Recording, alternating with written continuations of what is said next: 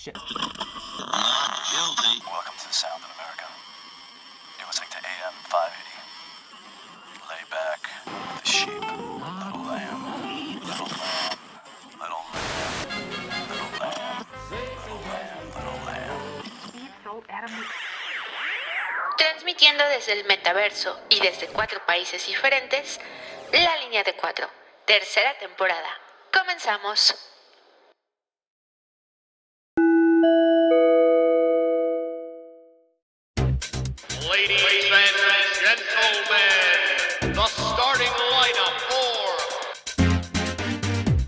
Internacionalista y creador de memes de tiempo completo. Felizmente casado, su esposa nos pagó para mencionar. Desde el principio creyó en el América del Tano Ortiz, aunque no recuerda cuándo jugó en el equipo. Desde Denver, Colorado, con el número 5 en su camiseta, Ricardo Pese. El integrante con el mejor bronceado y la mejor condición física. Desde el Caribe, el ingeniero en sistemas que lleva el dorsal 7 en honor a Ramón Ramírez. Iván Chiva Hermano Almanza. Con el número 1, poniendo el talento, la botana sin carbohidratos y las teorías de relaciones internacionales en la media cancha. Chilango de nacimiento, pero californiano por adopción. Nuestro productor y editor, Gallo.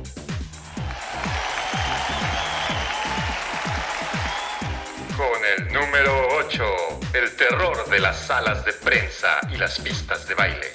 Desde Iztapalapa, para el mundo, César el Peligro Revele.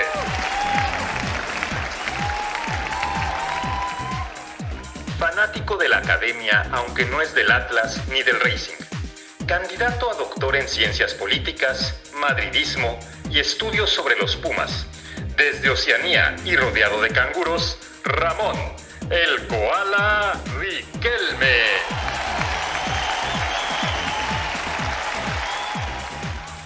Y por último, como refuerzo de lujo, nuestro invitado. Hoy es periodista y escritor, pero soñaba con ser portero. Con el número 5, Rubén Guerrero. También es el único que le entendía al perro Bermúdez cuando le apodaba el periodista a Memochoa.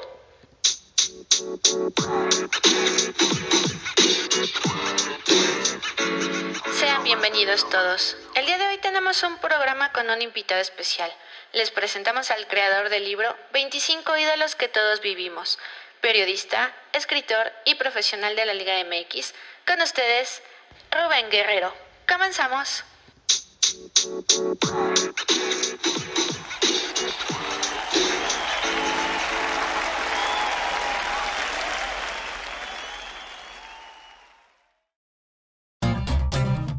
Por lo general, nuestra primera impresión con el fútbol sucede con un idilio con un jugador. Ya sea el goleador de nuestro equipo predilecto, aquel privilegiado que se encarga de marcar las anotaciones que nos hacen gritar los goles, o bien el portero que constantemente salva a nuestro equipo, o quedarnos impresionados con aquel portador del gafete de capitán que se entrega en cada barrida y que sale jugando desde la defensa, que da órdenes y que por si fuera poco, parece tener un imán con el balón a pesar de ser solo un defensa. Insisto, nuestra primera conexión con el fútbol es esa que nos convence de quedarnos a mirar algún partido por varios minutos o de aferrarnos a unos colores y siempre va de la mano con algún futbolista que sobresale del resto, de algún ídolo que nos llena las pupilas de emoción y nos hace sentirnos protegidos cada vez que él o ella están en la cancha. El fútbol es un deporte colectivo en el que destacan solo algunos, y cuando vamos iniciando como aficionados, es muy fácil quedarnos impresionados con aquellos jugadores que sobresalen por encima de los otros. En mi caso ocurrieron diferentes fenómenos. Desde muy niño, mi padre me acercó al fútbol, me llevó a los estadios, vimos juntos al Necaxa de los 90, al Atlante siendo local en el Azteca, a Pumas, al América, pero a través del televisor fue que me convencí que si le iba a las Águilas, era en gran medida por lo que hacía Cuauhtémoc Blanco con el balón en cada partido que jugaba. Aquel primer contacto es el que te convence.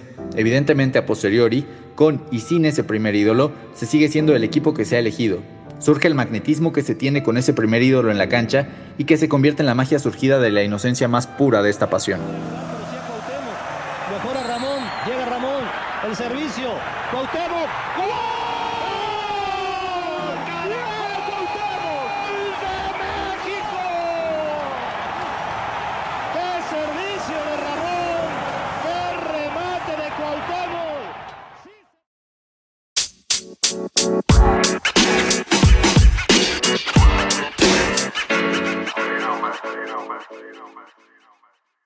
Que el Wi-Fi se inventó en Australia. Ah, sí, de ¿Quién hecho. diría que está tan chafa el wifi? ¿Me escuchas bien, amigo Riquelme? Porque estás como... No, este... Te escucho lejos. eh, eh, estoy lejos, de hecho, ese, pero pues aquí esperemos que la, que la tecnología supere pues Sa- este sale mal el hecho. chiste. Sí, ¿verdad? Sí, sí, sí. Esto es lo que realmente debió decir Riquelme al comentario de BC. Te escucho lejos, es porque estoy en Australia. Ya escucharon la bienvenida, el intento de intro chafa. Bienvenidos al episodio 4 de la línea de 4. Y como ya escucharon en la alineación, yo soy Besa y los saludo desde Denver, Colorado. Me acompañan el buen Gallo, Iván y Riquelme desde la lejana Sydney. ¿Cómo están amigos? Bienvenidos a este cuarto episodio ya de la tercera temporada. ¿Quién lo hubiera dicho? Aquí estamos siguiendo con esta tradición de cada, ahora cada mes, cada vez nos vemos cada menos, eh, cada, cada más menos tiempo, perdón. No sé qué dije. Sí, sí. Concéntrate, no se ponga nervioso. Pero ¿cómo están amigos en sus respectivas ciudades y continentes? Excelente por acá en el Caribe mexicano. Pues igual acá despertando desde la costa central de Califas. Aquí madrugando desde la muy lejana Sydney. Y Riquelme, ¿y cómo va? ¿Ya superaste el asunto de los Pumas contra el Sounders? No te lo quería recordar, pero mira, yo traigo mi playera del Whitecaps de Vancouver, que fue lo más cercano que encontré a los Sounders. Eh, Pues, eh, pues mira, ¿eh? con La con la frente en este- alto y con el orgullo intocado, así que seguimos. Vamos a musicalizar con música de Nirvana y de Pearl Jam este episodio. evidentemente esta parte. Oye, pero ahorita el mundo del fútbol está muy movido. Eh, los que le vayan al Madrid, que también es Riquelme aquí, por cierto, debes estar volado, ¿no, amigo? Ese partido épico. Yo digo que no mereció ganar. O sea, yo sé que también se vale, pero... Fue, fue épico. Fue, y como bien señaló la prensa inglesa el día siguiente, pues tantas veces no puede ser suerte, ¿no? Magistral. Y pues ya, sin duda, pues estará levantando una copa más de la Champions en, en, en unos días. Está grabado, ¿eh? Está grabado, güey. Como americanista, tu comentario me parece vomitivo. Eso- Pero bueno, en fin. Yo creo que va a ganar el Liverpool. eh, la verdad, creo que ya se lo merecen. Y esa venganza eh, final de hace unos años, creo que se va a poner interesante ahí lo que pueda hacer Mo Salah. Y pues bueno, la Liga Premier también ya está llegando a su fin. Mi Leeds United está a punto de descender. Y lo mismo que el Everton de mi James, que no sé si el James sigue ahí, pero No, ya no están a está. punto de irse al carajo. Ya no está, bendito sea el Señor. El que tampoco está es César, que es nuestro periodista de cabecera. Y pues buscando reemplazar, este, no lo tome, no que no lo tomen como amenaza, pero más bien que lo tome el invitado como invitación propiamente a integrarse a la línea de cuatro. Hoy traemos a alguien que sí está viviendo el sueño de todos nosotros. Le pagan por ver fútbol, le pagan por hablar de fútbol y sobre todo, y ese es el tema de este episodio, conocer a futbolistas, técnicos, entrenadoras, eh, delanteras de la selección nacional y un largo etcétera que ya nos contará. Así que hoy la línea de cuatro está de manteles largos porque recibimos a- al que desde hoy yo digo ya es un amigo, eh, el buen Rubén Guerrero. Eh, él es periodista, es chilango, obviamente. Él estudió ciencias de la comunicación y periodismo. Lleva más de 10 años trabajando en medios eh, diferentes, eh, medios nacionales, como a ustedes les sonará Fútbol Total, Milenio Diario, Contrarréplica. Eh, además es reportero eh, multimedia en periódicos y televisión. Es coeditor de La Afición y desde el 2019 integra el equipo de, de la, de comunicación perdón, de, de la Liga MX. Así que siente tu liga. Ahí nada más y nada menos lo estoy viendo. Trae de hecho su playera de la Liga MX. Ah, no, porque, Entonces, porque me toca chambear y me tengo que conectar. Muchas gracias por, por su espacio. Eh, amigo, sin duda, de este espacio, este, fan también de, de lo que hacen. Agradecido por, por estar acá. Eh, no supliendo a nadie, al contrario, tomando la invitación como tal. Y, y sí, no, no, no traigo la camisa puesta, como dicen, este, del, del trabajo como tal. Muy agradecido con eso, pero, pero sí, porque me toca chambear al rato, no por otra cosa. Muchas gracias Bien, a los bien. cuatro.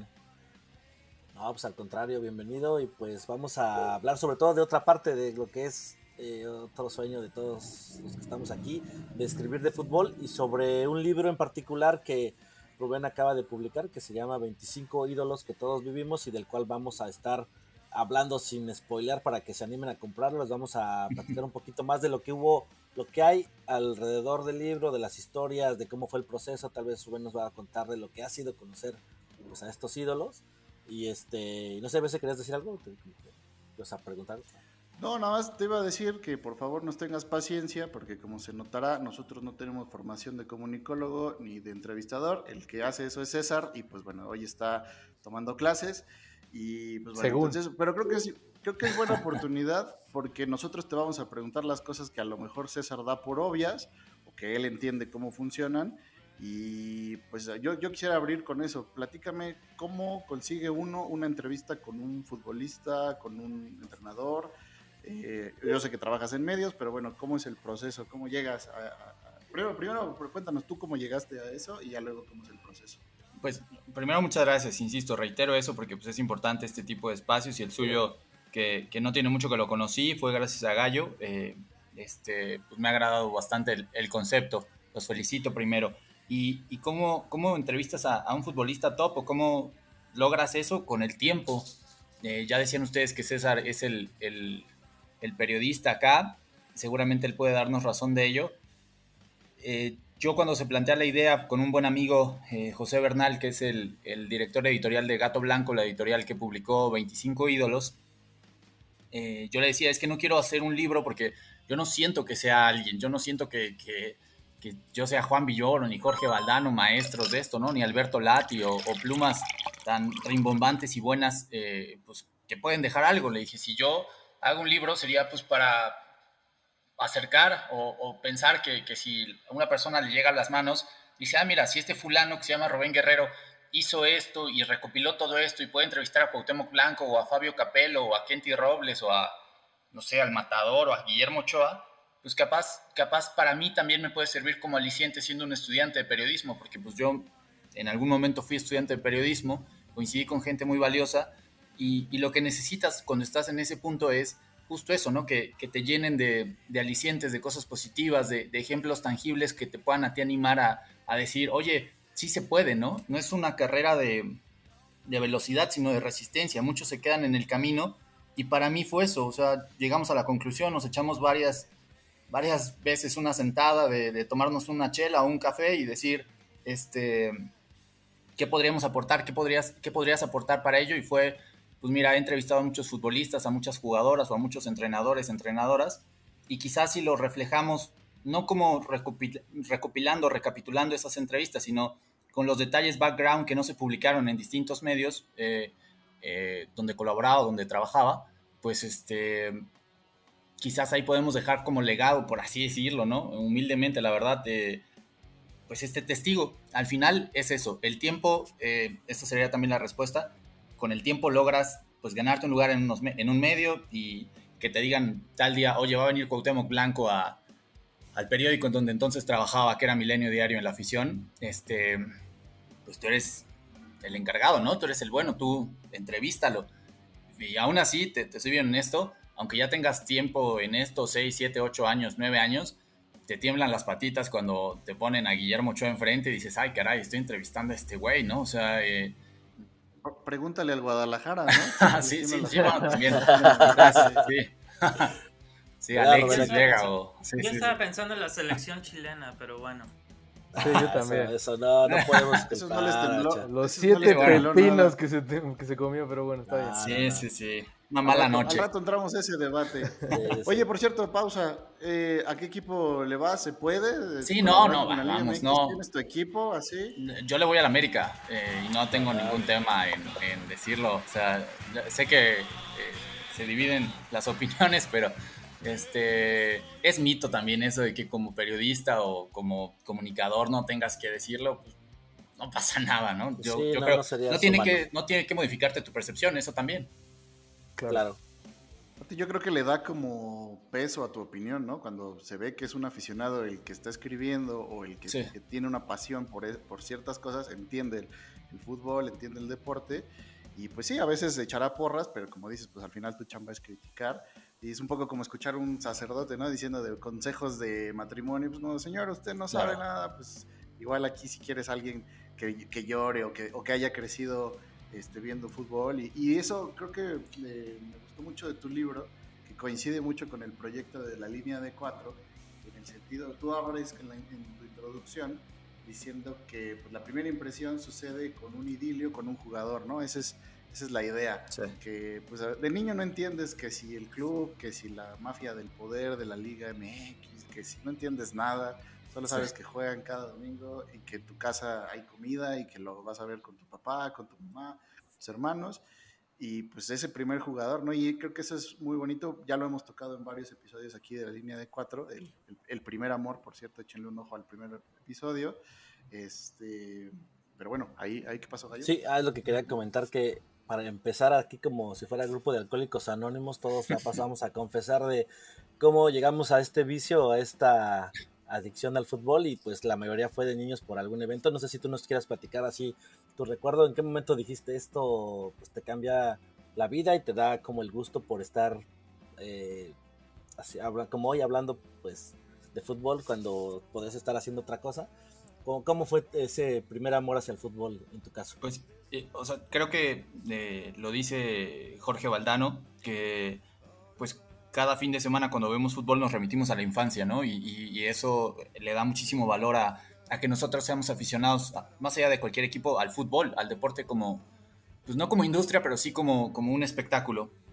Y, y yo también creo que, como lo que les decía de, de los estudiantes de periodismo, que ese era el intento por hacer este primer libro, eh, dejarles algo, pues cuando eres niño y te lleva tu papá o tu mamá o, o tu tío o, o quien sea a, a un estadio, creo que te impacta mucho eh, desde entrar a la infraestructura de un, estadio, el, ver a la gente en el césped, lo que representa como, pues como fenómeno social, sí, pero también como espectáculo, eh, eh, es todo el contexto de un partido de fútbol, ¿no? Yo me acuerdo mucho que mi padre me llevaba justo a ver a las Águilas del América en el Estadio Azteca contra Necaxa, contra el Atlante, contra Cruz Azul. E incluso íbamos hasta, el Olímpico de CU, de, la casa de los Pumas, simplemente por, por el tema de que pues, él era o es muy aficionado al fútbol y pues aprovechaba los fines de semana eh, pues, para llevarme a, a compartir ese deporte, ¿no? De, ahí sale mi, mi gusto. Eh, nunca me dijo, sé de este equipo, ¿no? Este, evidentemente él le iba al América y pues no, no me compraba un jersey a fuerza, pero eh, pues tú le vas agarrando el gusto, ¿no? Eh, antes de, yo cuando estaba chavito, cuando era pues, un niño de 8, 8, 9, 10 años, pues el que era mi ídolo era Adolfo Ríos, ¿no? Este, me gustaba muchísimo porque era, era portero, además el tipo eh, era incluso en la indumentaria, los porteros tienen este sentido de que son distintos, ¿no? Él, él se veía diferente porque los porteros hoy en día usan shorts, pero él, él usaba siempre pants, una cosa mega retro, Rara. este, rara, sí, totalmente, ¿no? Digo, ¿te acuerdas que Juan Calero, digo, perdón, este Miguel Calero, que en paz descanse, Juan Gorra. hijo, este, usaba gorra, ¿no? Este, eh, entonces, pues, ese, ese, ese detallito me llamó la atención.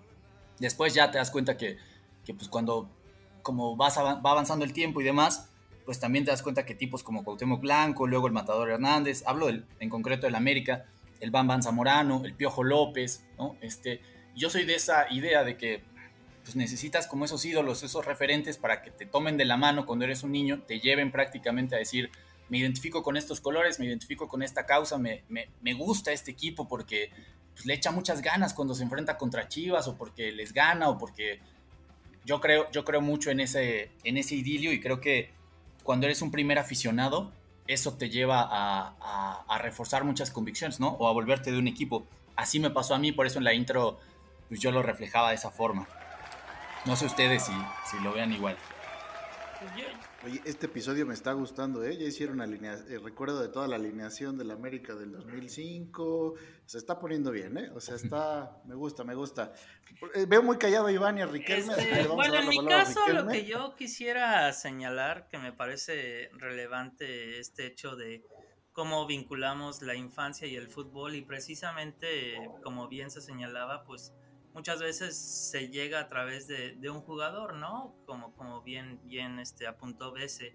Y, tiene una poderosísima influencia, ¿no? Muchas veces este, pensamos, no, pues yo quiero jugar en esta posición porque eh, pues el, al jugador al que sigo, el que es mi referente, pues eh, también ocupa esta posición y demás.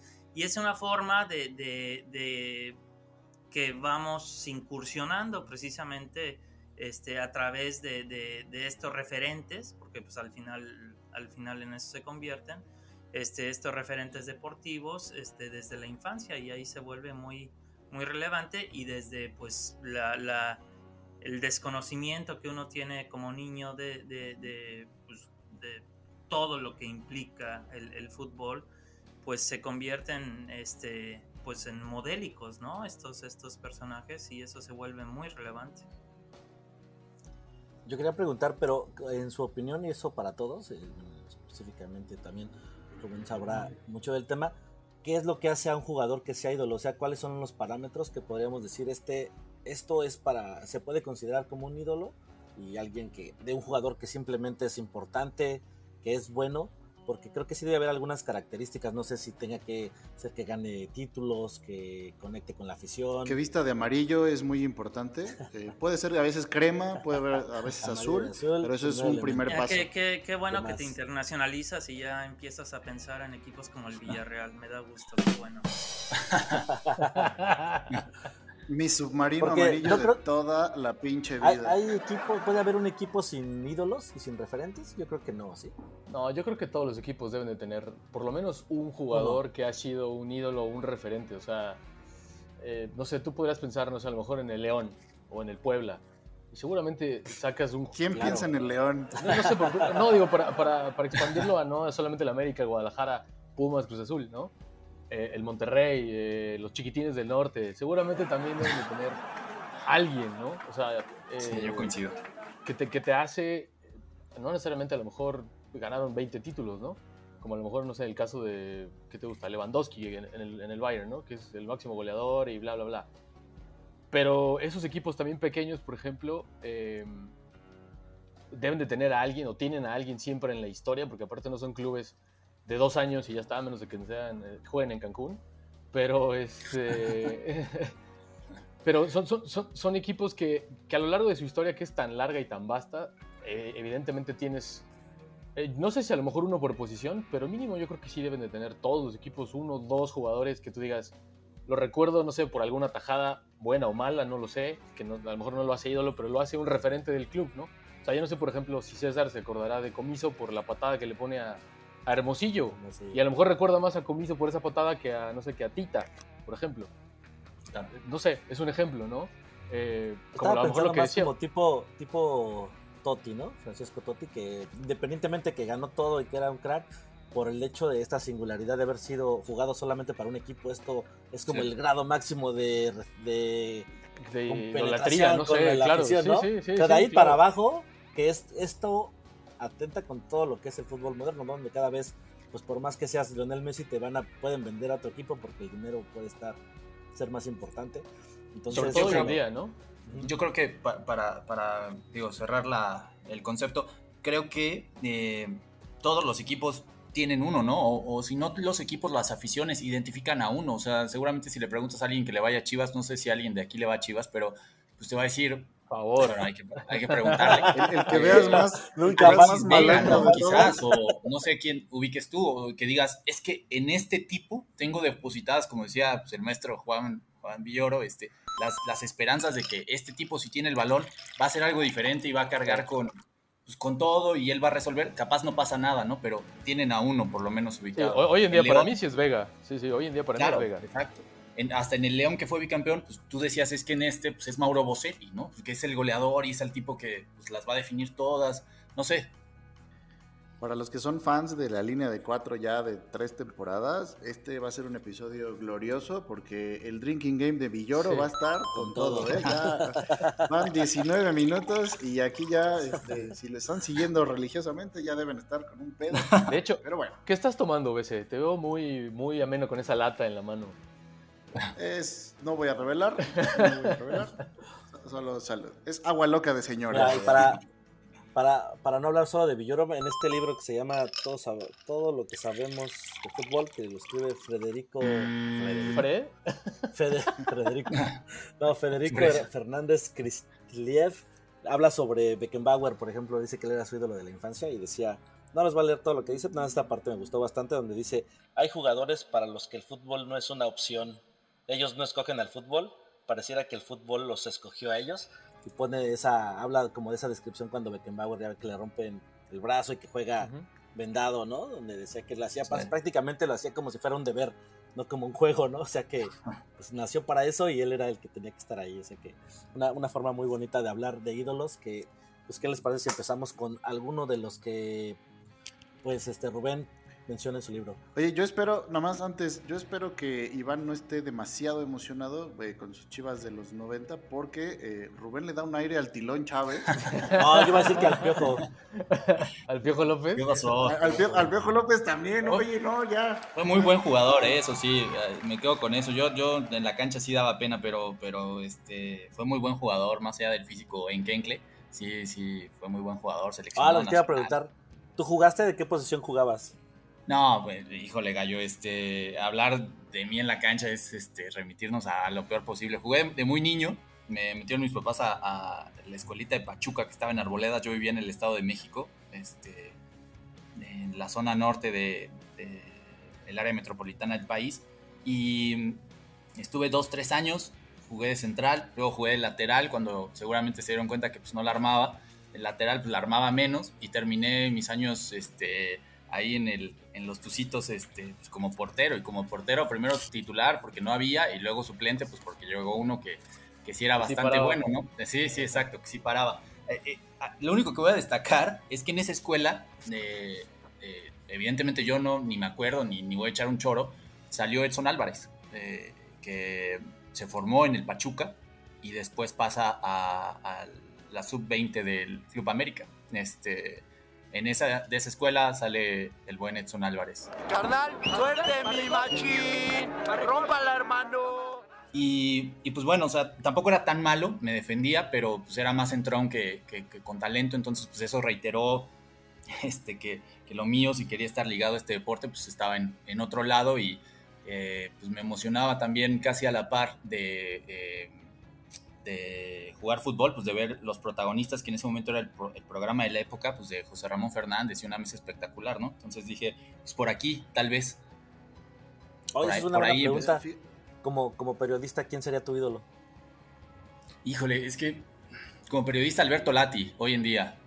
Eh, José Ramón eh, creo que fue el líder de una generación que, de presentadores, de comunicadores, de periodistas que que pues, nos dieron alas a muchos chavos o niños que, decíamos, oye, yo quiero salir en la tele, yo quiero hacer esto, yo quiero narrar un partido. Pero como periodista hoy en día, pues José Ra, sus funciones son un poco más limitadas, ¿no? Y me parece que lo que hace Alberto, incluso estando más fuera de Televisa, ahora con más libertad en Fox, es, es este, muy, muy bueno. Con menos recursos incluso, ¿no? Sí muy activo en Twitter y también publica libros. y la verdad es que, no, y, creo que no se limita solo al fútbol, ¿no? Culto. Además. Te puede hablar de Juegos Olímpicos, de cualquier otro deporte, sí, eso lo hace muy completo. Eso es una verdad. Sí, exactamente, no, no solo es fútbol. El fútbol fue la brújula que yo utilicé para encontrarme en el mundo. Oye, de lo que decías tú, de tu carrera ahí en los Tucitos, eh, a nosotros también nos pasó, nosotros también nos chingamos la rodilla y por eso estamos aquí hablando de fútbol cada mes. Pero, oye, y en todo esto del, niño que crece para, ser periodista, yo tengo una duda porque ahí en tu libro hablas que has entrevistado a más de 200 personajes del fútbol eh, en todos los, todos los ámbitos y los niveles de todos los países o de varios países, pero ¿Cuál fue el primero? ¿Tú te acuerdas? ¿Cuál fue el primero que entrevistaste así ya uno a uno? Sí, sin duda. Eh, sí, ahora sí que es como la primera vez que te toca jugar seguramente algún partido, este, o no sé, si te dedicas a, otra cosa, la primera vez que te dieron la oportunidad de hacer alguna chamba de, lo que tú te dedicas, ¿no? Em, mi carrera, por así decirlo, profesional empezó en la revista Fútbol Total, que para mí también fue icónica, eh, creo que para, para muchísima gente pues, que nos gustaba el fútbol, el, tener una revista de fútbol que hoy en día ya no existe en nuestro país, este, en las manos, pues era, era lo más fregón del mundo. Y en marzo de 2011, pues empieza, me dieron la oportunidad de ahí de empezar de cero como practicante. Y mi primera entrevista como tal fue a un delantero del Toluca en el Nemesio 10, a Iván Alonso, que fue bicampeón de goleo además en, en el fútbol mexicano. y no sé, el, editor era entonces el señor Eric Valderas y no sé qué me vio, ¿no? Eh, seguramente muchas ganas, porque pues talento igual y no. eh, y fue como de, a ver, niño, este, pues vas a ir con tu compañero que va a entrevistar, creo que a Alfredo Talavera en ese momento, y tú vas a entrevistar al goleador del equipo que acaba de llegar y que pues le está yendo más o menos bien, y pues casi casi lo que hagas y lo que salga de esta entrevista, pues es gracia, a ver cómo lo acomodamos. Yo creo que salió algo bueno porque salió a doble plana y salió con llamado de portada en la, la edición, entonces pues fue la, entre- la primera entrevista física uno a uno que, que- que yo pude hacer, digamos, ya en forma para, para un medio como tal.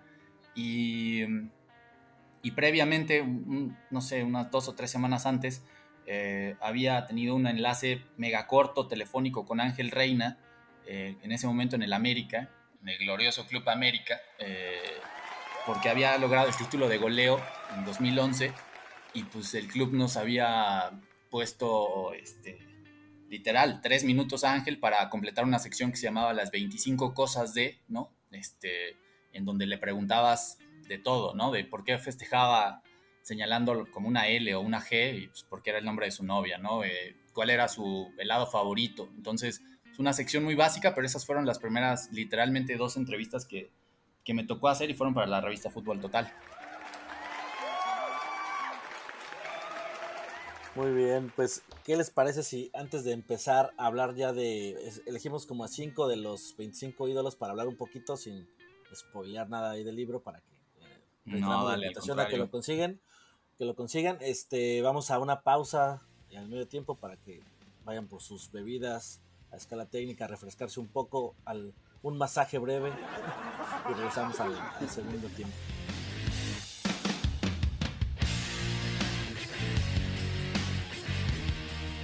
Está sintonizando La Línea de Cuatro, el único podcast con un drinking game dedicado a Juan Villoro.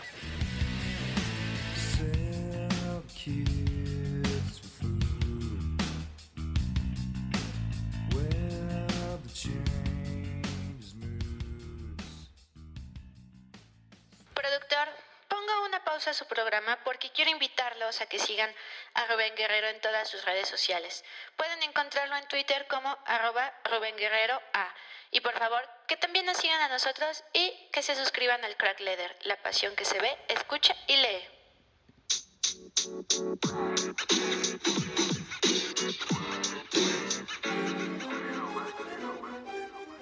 Hola amigos y amigas, buenos días, buenas tardes, buenas noches, depende a la hora que nos escuchen. Bienvenidos, bienvenidas una vez más a una entrega, una nueva entrega de la guarida de César.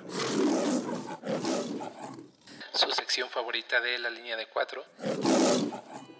Eh, y como verán ahora me exiliaron, me reemplazaron con otro periodista.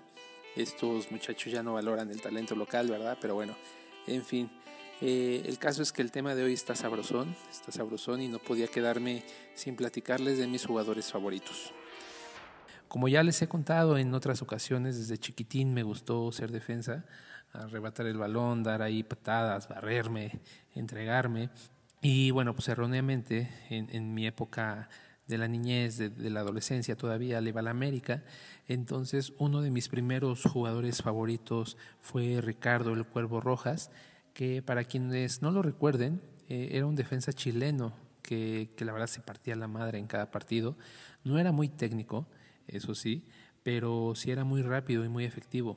En el América nada más estuvo un par de años, entre 2005 y 2007, y luego regresó a Chile para jugar con el Colo Colo, otro histórico de, de Sudamérica, y hasta 2011 fue que se retiró y se vino a retirar precisamente en México con el extinto Veracruz, con los tiburones rojos de Veracruz. Ahí se, se, retiró el Cuervo Rojas.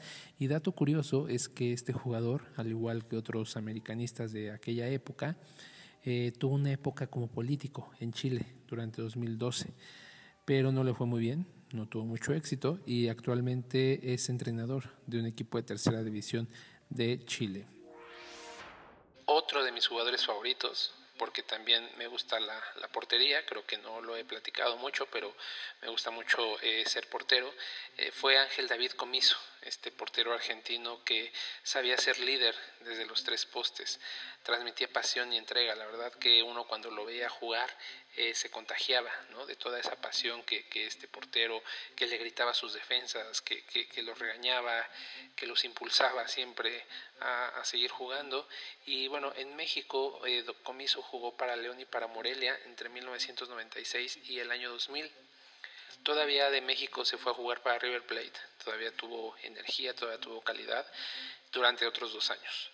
Y desafortunadamente este portero, bueno, quedó estigmatizado por este tema de Carlos Hermosillo en aquella final de la Fiera contra, contra Cruz Azul, ¿no? En donde le da una patada criminal, la verdad sí, a, a Carlos Hermosillo en la cara.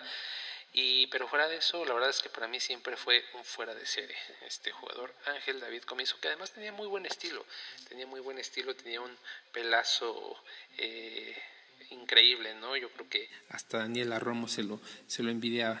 Y bueno, cierro, cierro con el ídolo de millones.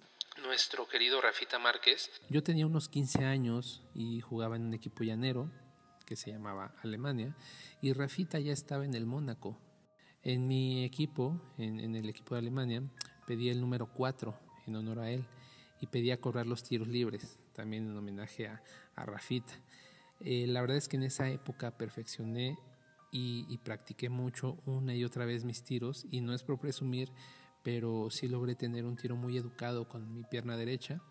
Y bueno, pues de Rafa sobran las palabras, ¿no? Todos conocemos su trayectoria, pero para el ocaso de, de su carrera todavía tuvo el descaro de venir a liderar a mi fiera y ganarle un título al América en el mismísimo Estadio Azteca y luego todavía fue bicampeón con, con el León en la siguiente final que jugó contra el Pachuca. No digo más, aquí, aquí la dejo por si mis amigos quieren seguir platicando de aquella final entre León y América. Y gracias, gracias amigos y amigas, esta fue la guarida de César. Y bueno, nos escuchamos a la próxima. Gracias.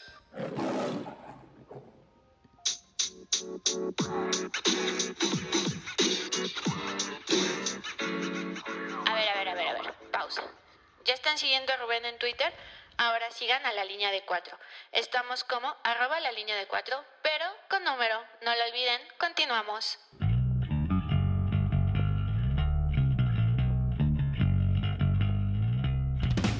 Estamos de vuelta en el segundo tiempo del episodio especial, vamos a llamarle la verdad, de 25 ídolos que todos vimos, el libro de nuestro invitado Rubén Guerrero, él es periodista y escritor, y pues está, está buena la plática, ¿eh? la verdad es que platicar con alguien que sí le sabe y no con el doctor que nomás viene a improvisar, se siente refrescante.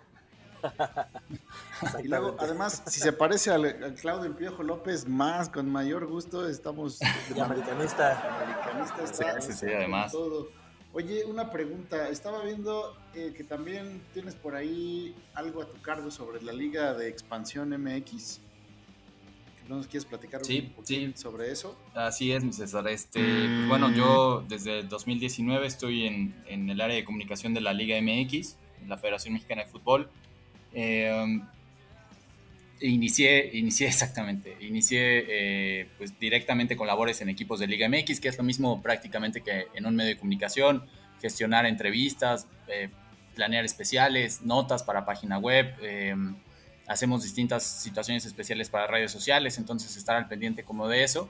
Y desde que inició la Liga Expansión, faltando mes, mes y medio antes, me dijeron, pues, este, está este proyecto, está esta nueva liga que además no tiene ascenso, el panorama era muy oscuro, ¿no? Eh, y que pues eh, quién sabe para cuándo haya ascenso y, y el, la liga es pues muy inestable. Entonces pensamos en ti, eh, que tienes poquito de haber entrado y pues te avientas este, este tiro y pues, ni modo que digas que no, ¿no? Este, afortunadamente creo que a nivel comunicación, a nivel comunicación, la liga eh, no ha estado tan mal, tiene, ¿qué te puedo yo decir? Cosas positivas a mi percepción, aunque yo lo reconozco abiertamente aquí en la oficina, en la federación, en donde sea, esta liga necesita ascenso. Eh, ya no depende pues, ni de la liga, ni de, ni de mí, ni de nadie, eh, son distintas cosas que, que, pues ponen en la mesa y, y así son las reglas, pero yo soy el primero en decírtelo, pero así, así surgió esta posibilidad y, y pues le tengo mucho cariño a la liga, eh, más allá de que pues tampoco es como que eh, antes de que yo tuviera esta responsabilidad, fuera el fan número uno del ascenso, ¿no? Sí, pues ya entrándole a los, a los, y al tema del libro, yo tengo la pregunta de cómo escogiste solo 25 de los 200 que tienes en tu palmarés personal de entrevistas. ¿Cómo llegaste a esa lista de 25? Estuvo difícil y, y sí, eh, tendré que mencionar otra vez a, a José Bernal, el, el- el director de Gato Blanco, la editorial. Fue año y medio que desde que nos sentamos y pues yo creo que cualquiera que, que se dedica a lo que sea y que le dicen, oye, ¿te gustaría escribir un libro de lo que haces? Pues te diría que sí, pero pues te digo que eh, lo primero que le dije fue de qué y con qué aporto y qué, y pues, yo qué, no qué gano, sino qué estoy aportando para hacer esto. O sea, no quiero nomás hacer un libro por, por hacer un libro. Y la idea que me dio él fue, eh, pues has entrevistado a muchísima gente, güey. ¿Por qué no se hace una selección de, de toda esa, esa gente que has entrevistado, los que realmente sean trascendentes y, y, pues bueno, este, los publicamos de acuerdo a, a que sea una entrevista como, bueno, lo que hubo detrás de entrevista, lo que no se publicó, todo ese material de contexto, todo ese material pues que, que es valioso para, para un entrevistador, pero que no necesariamente sale en la entrevista, ¿no? Y se hizo la selección, primero eran 50, después fueron 40, después fueron 30 y decidimos cerrarlo en una cifra un poquito menor, pero que no perdiera tanto auge. Se quedaron 25, tratamos de hacerlo mixto, tratamos de que hubiera de Chivas, de Pumas, de América, eh, incluso internacionales, este, referentes de selección y sin dejar de lado también un fenómeno social, porque al final es un fenómeno social como el fútbol femenil a nivel mundial, ¿no? Este, que está rompiendo paradigmas, que está rompiendo esquemas, entonces tratamos de hacerlo de la manera más rica, un, mix, un surtido este, pues que, que, englobara todo, ¿no? No sé si cumplimos o no al final, pero se quedaron muchos afuera, pero para mí me, me generó buena satisfacción esto, al final. Como paquetaxo. paquetaxo. Como paquetaxo, sí, sí, sí. Bueno, para el volumen 2 ya podemos hacer la selección a 30, 35 y así vamos aumentando. Pero bueno, ahorita que mencionabas el fenómeno social, pues ¿por qué no empezamos por Kenty Robles, no? Que es ahorita el máximo más. referente del fútbol femenino en este país y en España también, o sea, es, es como, ah, también allá, allá sí goza de la fama que probablemente aquí le haga falta. Y pues a ver, platícanos cómo llegaste a entrevistarla, cómo fue el proceso, cómo es Kenty y lo más importante, tiene su teléfono, nos puede mandar un saludo para el podcast.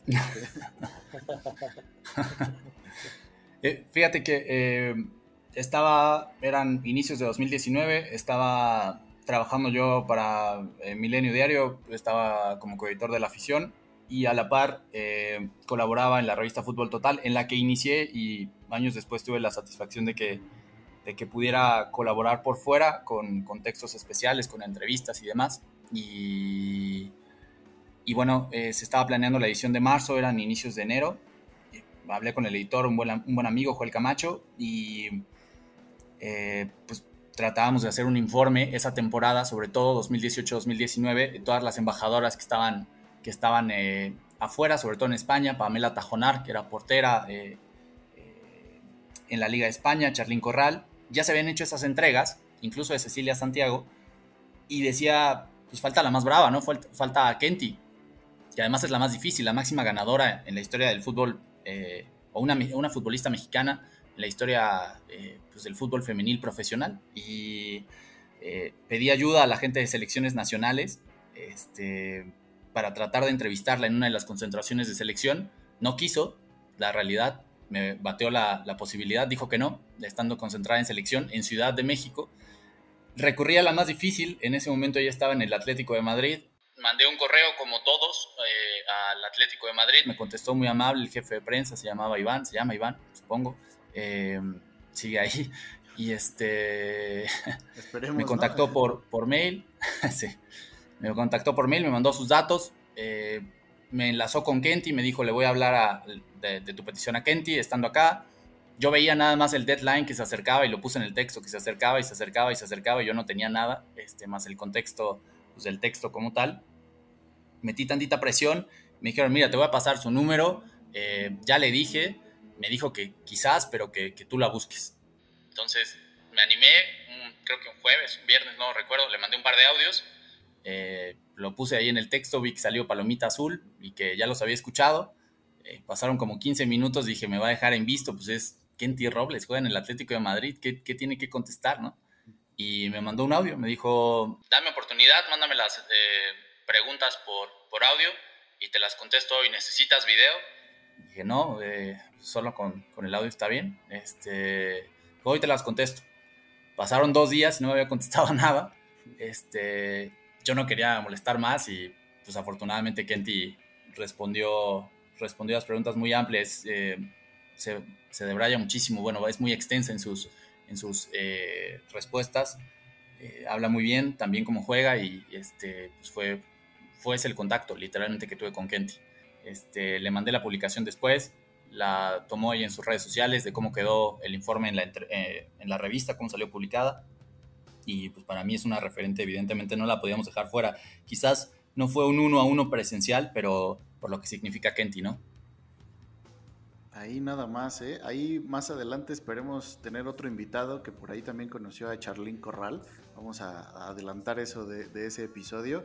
Pero vaya, dos figuras. Ese entrevistar, ¿qué será? Al, al Cuauhtémoc Blanco de la selección femenil, ¿no? O sea, el histórico. El que- y algo que pues pasa así ahora en el Real Madrid brillando, pero es multicampeona en Europa, ¿no? Que Rafa Márquez nos acordamos siempre de él, obviamente de lo que logró, de Hugo, Sí. evidentemente, que ahorita vamos a entrar a eso. Ya les anda diciendo. Pero Kenty ahí está, ¿no? sí. O sea, no, tú tendrás Sí. el dato más a la mano, pero creo que por ahí eran como 11 títulos, una cosa así que tiene por allá. Sí. Nada más, ¿no? Ahí humildemente con diferentes equipos y pues ahí le falta eh, en la selección, que bueno, pues con que logre más que la varonil, este, ya nosotros nos damos por bien servidos. Eh, por ahí creo que ella misma te lo, te lo dijo, ¿no? Que le quedaba como esa, esa cuenta pendiente de lograr algo más, más con, con la selección. Pero ahí se nota el compromiso, ¿no? Y una imagen, una persona, perdón, como dices, que poco a poco tiene reflector, ape- apenas ahora empieza como a dársele el reconocimiento que merece y pues qué mejor que ser incluida en este librazo de los 25 ídolos que todos vimos, en este caso solamente tú por WhatsApp, pero pues todos la vemos en la tele y en los periódicos y qué, qué- qué emoción, la verdad. Para las niñas que nos están escuchando, Vallella, tú que nos ayudaste en el episodio pasado, ya, pues, ya tenemos aquí un contacto directo con Kenty para que te lleve a probar a las fuerzas básicas del Madrid, nada más. Al español de Barcelona primero. Pues miren, yo creo ¿Cómo que ya es momento de, pues vamos directo, ya, ya lo mencionamos, pues Rafa Márquez, ¿no? Pues mira, eh, la realidad es que tenía yo poquito en, el periódico, en, en Milenio Diario, este, y, lo reflejé en el texto. Al final, eh, lo que trataba era, insisto, hacer una crónica del momento, de cómo pasó, ¿no? De, de- haya sido por WhatsApp, por coincidencia, como fue el de Rafa, ¿no? Este, fue un León Pumas en el Olímpico de CU. Yo cubría Pumas de, de fuente eh, para Milenio Diario. Tenía muy poquito haber entrado a Milenio, fue a um, agosto, septiembre de 2013. Y pues el sistema, o bueno, lo que pasaba en selección nacional estaba convulso, eh, había muchas dudas, eh, estaba la transición de Chepo, Miguel Herrera, entonces pues mucha gente decía, pues ahí está Rafa Márquez, pues ahí está Guillermo Ochoa, que no los voltean a ver, eh, ahí están distintos jugadores, ¿no? Que no eran considerados. Con ese contexto, pues, llegué al partido, se cubrió el partido, se hicieron las crónicas, se mandaron las cosas, y tenía yo problemas con el internet, creo que lo pongo en el libro. Este, no podía mandar, me esperé más de la cuenta, se fue el equipo León, haz de cuenta que los, los equipos eh, visitantes siempre salen de, pues, de manera inmediata este, en cuanto termina el partido en, Ciudad Universitaria, al menos así era hace unos años, y el local se queda, o sea, se queda más tiempo. Me quedé en uno de los túneles de Ciudad Universitaria y eh, de repente veo que se está haciendo la bolita como, como de aficionados y no sé, el partido tenía ya hora 20, hora y media que había terminado. Dije, ¿qué pasó? No? Algo está sucediendo. Por metiche, por chismoso, yo me acerqué y eh, por reportero al final, pues el que estaba en medio de todo ese tumulto era Rafael Márquez, eh, atendiendo a pues, cinco o siete personas que le estaba firmando playeras, le estaba firmando autógrafos o le estaba dando autógrafos y yo la verdad me acerqué pensando que pues en todo momento alguien de ese tamaño te va a decir no gracias, ¿no? Este, le pregunté Rafa, ¿te, te puedo robar unos minutos? Una cosa así, me dijo que sí. Eh, te pones nerviosísimo porque incluso estaba más chavo, eh, usaba grabadora, me acuerdo perfecto que me temblaba la mano. Le dije, ¿podemos hablar de un poquito de todo? Me dijo sí, me puse todavía más nervioso, evidentemente, ¿no? Este, dije, pues es- yo pensaba que me iba a batear, ¿no? Oye, Sí. nada más una duda. Estamos hablando de Rafa Márquez Lugo, ¿verdad? El de Morelia, el de Porque me, me perdí. Sí, así es. Ah, ok. No, nomás para. En por su si etapa lo- post-Morelia, sí. Ah, ok. Porque sí, luego me pierdo. Perdón, perdón. No, ya. Síguele, síguele, perdón, perdón. Tenía que decirlo. Este, me dice sí, eh, termina de atender, eh, le, le- le hago las preguntas sobre el partido, sobre el León, sobre su momento, sobre si le interesa regresar a selección nacional, que era obvio, eh, sobre, sobre el, el Barcelona, sobre lo que había pasado reciente en- recientemente en MLS.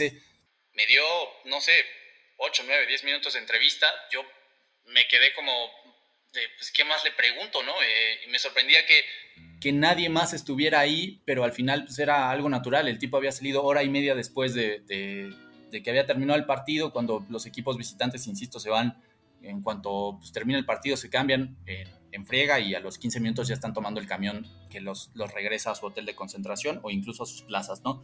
Eh, me explicó al final que como tenía patrocinadores, tenía que atender patrocinadores, tenía un evento como a las 7 de la noche, entonces pues que pues de ahí se iba solo. Y fue muy surrealista que pues, uno de los máximos ídolos, después de atender a 7, 8 personas y a un reportero que se lo encontró por casualidad, eh, pues agarró su coche, llegó en coche y se fue en él, ¿no? Este, este, se publicó al día siguiente en el periódico, evidentemente fue portada y fue eh, a pregunta-respuesta, me parece que a dos planos o una plana. eh, y esa entrevista la atesoro mucho, muy valiosa además. O sea, para mí. ¿Sabes si después fue a Perisur, a lo mejor a comer o quién sabe? Yo creo que sí, porque. BC, yo creo que sí, porque le quedaba, ¿sabes? Y eran como tres y media, casi cuatro de la tarde, ¿no? Bueno, más o menos. Tomó la Entonces, combi pues- ahí de Santo Domingo y. vámonos. Sí. No, a lo sí. mejor caminó al Se fue el Metrobús. tianguis de la bola, güey. Eh, Es lo que te iba a decir, hay un tianguis muy bueno por ahí. Entonces, no preguntó recomendaciones, pero yo siento que ya conocía. Con unos taquitos ahí de carnitas. No le dicen Kaiser nomás por. O sea, él cono- Eh, sí. conoce su reino. Sí, sí, sí. Ya, ya que estamos en esos niveles y en esos lugares, ¿qué tal Hugo Sánchez?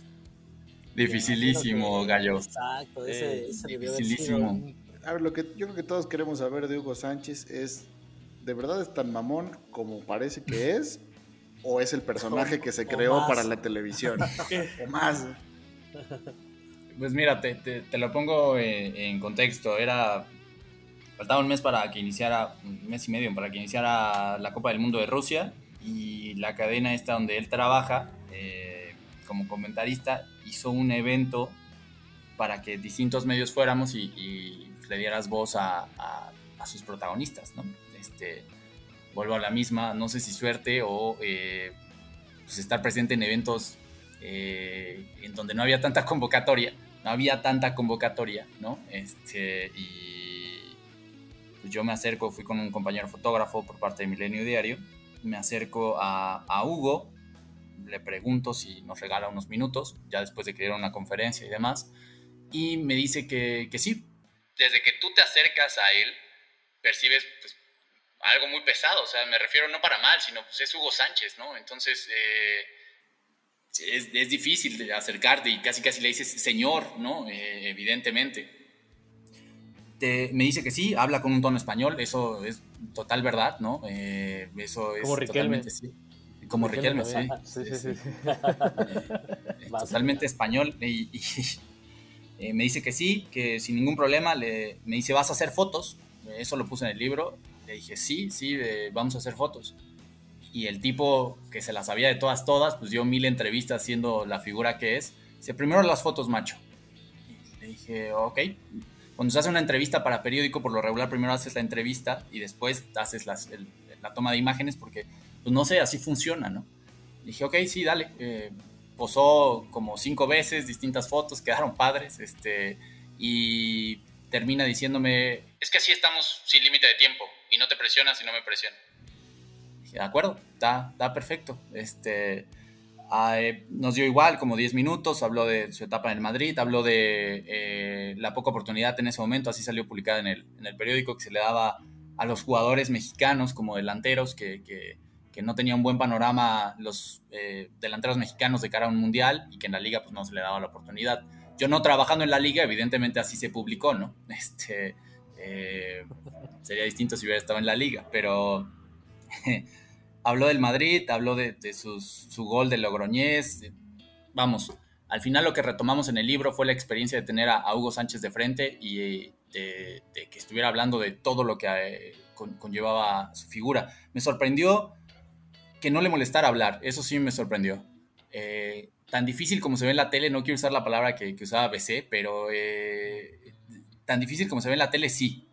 Sí, sí, sí, es así. Eh, es una máxima figura, entonces pues no, tampoco podemos exigirle otra cosa, pero sí es difícil mantenerle, mantenerle la conversación. Ahora, también por último, todo, todo gira en torno a él, ¿eh? también, todo. Cuando a mí me tocó, cuando yo lo hice, eh, es que cuando yo triunfé en el Madrid, ¿no? Entonces, eso también es totalmente real. Ha de ser difícil ser su familiar. Bueno, pero ahí... Sí, o trabajar con él. O trabajar, O trabajar con él, sí, sí, sí. Mira, del Pero doctor bueno, Vigna no vas a andar hablando, ¿eh? Este, no, no está presente y no te voy a permitir que vengas a hablar mal de mi amigo y de la familia Vigna. Pero bueno, algo, algo que hay que destacar en, en- en tu libro, eh, eh, un libro de, de ídolos mexicanos sin Hugo Sánchez, pues no, no, Claro. no podría ser completo. Y el hecho de que, bueno, en primer lugar tuviera la disposición y en segundo lugar, pues eh, lo pudieras manejar así, pues habla pues muy bien del, del trabajo periodístico y, del valor del libro, ¿no? Entonces, pues también es no importante ¿eh? destacar. una Sí, decir Hugo. y, y plantear con pues con detalle cómo se desarrolló demás y pues es, es de destacarse sin duda. Muchas gracias. Fí- Fíjate que, bueno, es que Hugo tiene una casa aquí en, en la playa en Cancún. Está muy chistoso porque, está muy curioso porque tú pasas por afuera de la casa, es un caserón enfrente de la playa de tres niveles y tiene las dos estatuas, la del festejo y la de la chilena afuera. Entonces, no hay ningún letrero, no hay nada, pero puso unas señoras estatuas afuera de la casa, Sí, arriba sí, sí. así, donde, donde nada lo tapa. Entonces pasas tú en el camión, en el coche, estás en la playa y a lo lejos ahí, ahí vive o, o es la casa de Hugo Sánchez. O sea, no, no necesitó más nada más que poner sus dos estatuas, como bien Sí, sí. dices, de todo girando en torno a él, como de señores, aquí vivo. Y se armó tremendo casón aquí en, en la zona hotelera de Cancún. Este, Sí, o sea, puede abrir el debate, ¿no? Pero sé, sé que estamos un poquito más limitados ya con tiempo, pero se puede abrir el debate. Al final Hugo, vamos, porque pues, fue hace muchos años, pero si lo tuviéramos en, en la actualidad, fue un fenómeno. Fue el- en algún punto el mejor centro delantero de Europa. No sé si por ende del mundo, pero y era mexicano. Entonces, quizás vivir y dormir con eso, despertar con eso todos los días, eh, pues no, justifico y, que sea tan, y- y de hecho yo creo pesado, que es pero el primer gran, bueno, primer mexicano que alcanza esos niveles de éxito, ¿no? Entonces yo creo que Totalmente. el hecho de haber, haber tenido su carrera pues completamente al margen de lo demás que sucedía en el fútbol mexicano también pues es muy muy muy importante, ¿no? O sea, Sí, también. Sí, exacto. Pues entonces ya mano. hablamos de Rafa Márquez, ya hablamos de Hugo Sánchez y mexicanos que triunf- y de Kenty Robles, mexicanos que triunfaron en Europa. Y vamos a hablar del cuarto que triunfó en Europa, el mismísimo Francisco Guillermo Ochoa, que también tuviste a bien conocerlo. Y a ver, cuéntanos, ¿cómo es Paco Memo? ¿Los chinos están hidratados? ¿No? Eh, ¿Cómo es? Es base, güey. Estaba, Es de estaba, base, güey. estaba en la, estaba en la banca en ese momento que lo entrevistaste. No sé, Tenía tiempo, sí, había recibido siete goles. ¿Cuántos goles había recibido? Sí, sí, cuéntanos. Ya quisiera No. en el Ajaxio. ¿Cuánto salió A la no terapia viene- psicológica después de ese partido? En el primer bloque les decía, y, y también está reflejado ahí en 25 ídolos, a pesar del comercial, insisto, agradezco el espacio para hablar de ello. Les decía que mi ídolo de, de Chavo, antes de Memo, era Adolfo Ríos. Entonces, para mí cuando debuta, que lo, lo pongo en el libro, para mí cuando debuta Memo, pues yo siendo aficionado y teniendo 15 años, es quién es este intruso. Y además se comió tres goles eh, contra Rayados en su debut.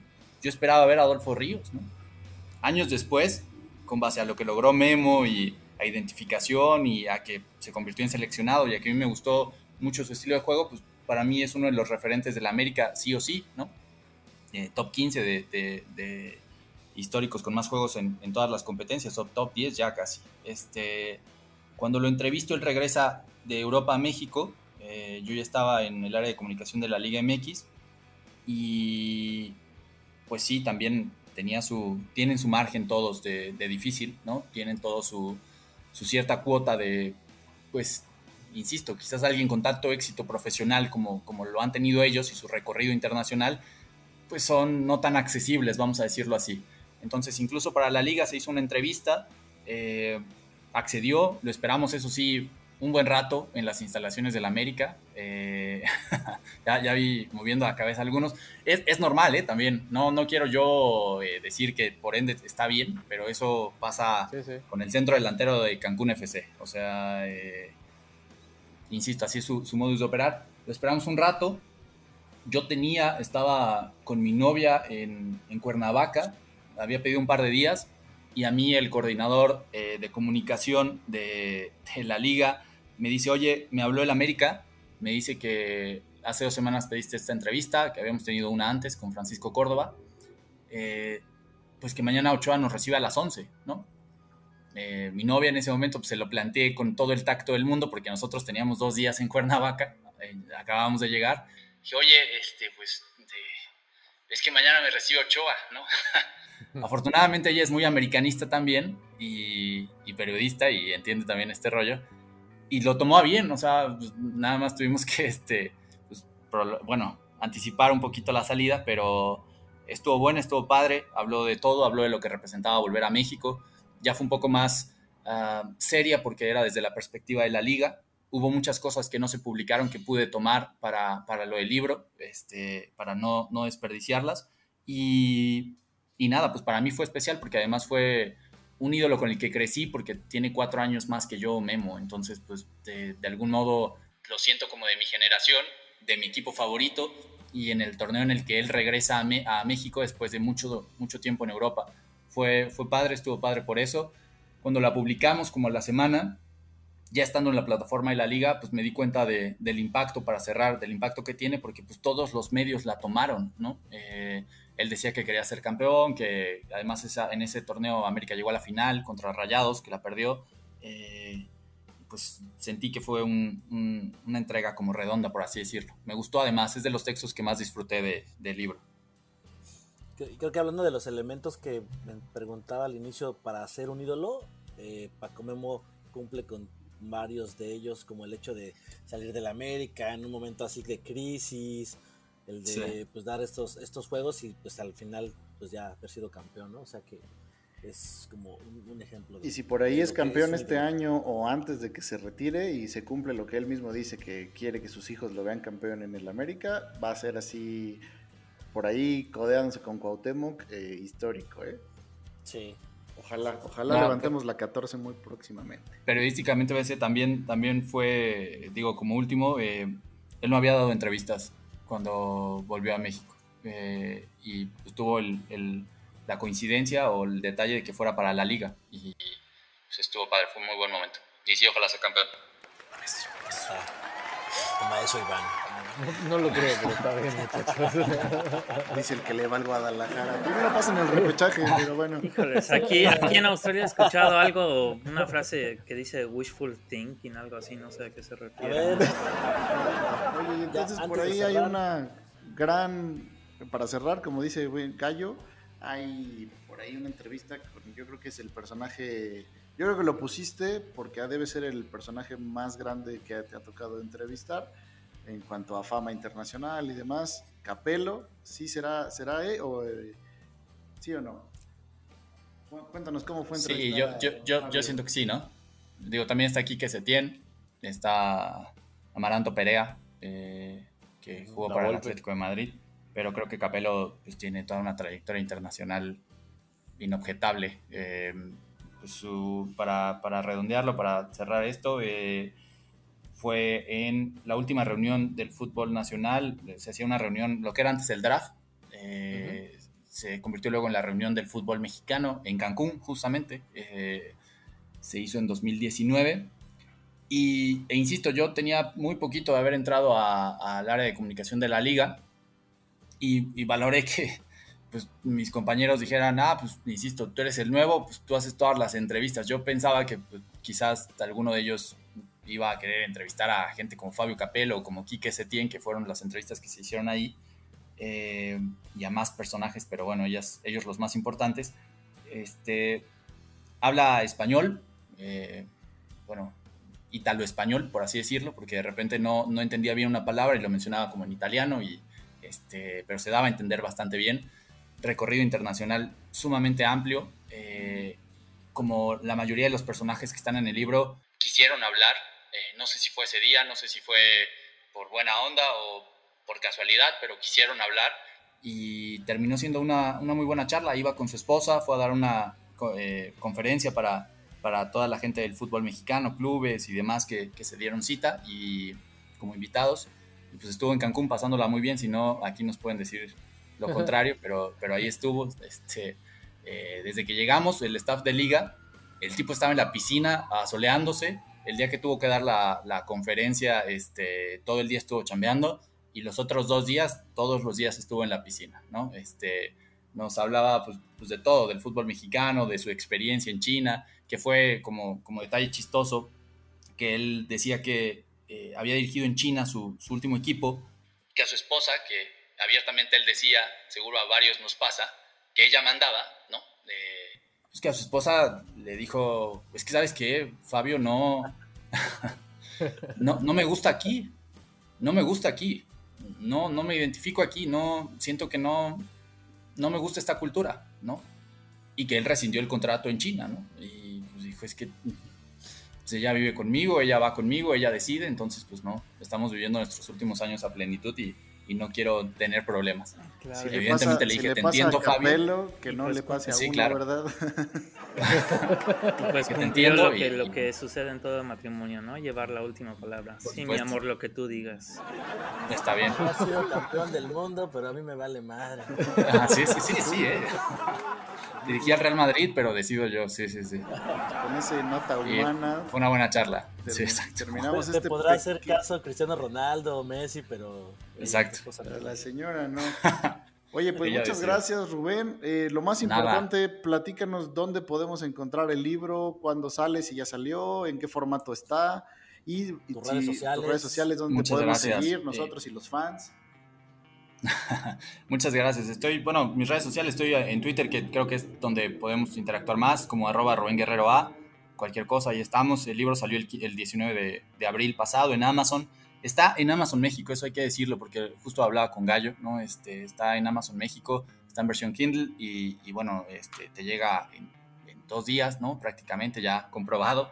Este, y a, a partir del 10-15 de junio está llegando a librerías también aquí en México. eh, está en el sótano, el, bueno, va a estar en el sótano, el péndulo y eh, nada más, ¿no? Este, estamos, también se los dejo, eh, elaborando el segundo, tratando de hablar de fútbol internacional, eh, retomando el año eh, mundialista, que es Qatar, que es un gran pretexto para nosotros, y estamos en la elaboración del segundo, del segundo libro.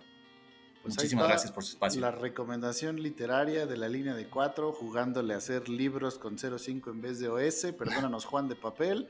Ahí luego te lo presentamos igual para que también hable de tu libro Perfecto. ahí.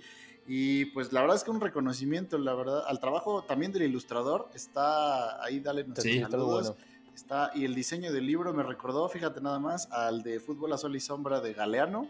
Sí, en esta idea me de digas te- eso. textos cortitos y como Sí. que la idea muy contundente. La verdad está muy recomendable, así que ya lo saben, queridos eh, podcast escuchas y familia que nos escucha, eh, pues ahí denle una checada y búsquenlo en Amazon. Y pues como siempre, bueno, te agradecemos Rubén una vez más y vámonos con una frase que de hecho sacamos del prólogo de tu libro, donde un periodista que me parece que fue tu jefe y fue tu, por ahí tu compañero y no sé si profesor, donde te dice además que te recuerda que no dejes de soñar, que el periodismo siga siendo algo muy hermoso en tu vida. Lo mismo yo les deseo que este podcast siga siendo hermoso en sus vidas. Y la frase de Valdano que te pone, y creo que nos identifica a todos los que amamos este deporte y nos Claro. juntamos desde diferentes países, diferentes ciudades a hablar de él, que dice, es muy rara la noche que no sueño con goles espectaculares, hermosos y míos. Nosotros hace muchos años no metemos goles, pero nos encanta hablar de ellos. Así que gracias por escucharnos, gracias amigos, un abrazo a todos y nos vemos Gracias en el siguiente episodio. I don't mind stealing bread from the miles of decadence.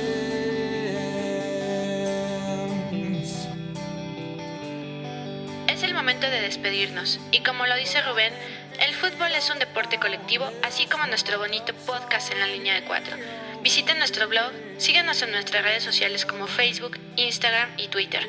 También suscríbanse al Crack Leather y sigan jugando fútbol. Eso es lo más importante. Los queremos. Bye.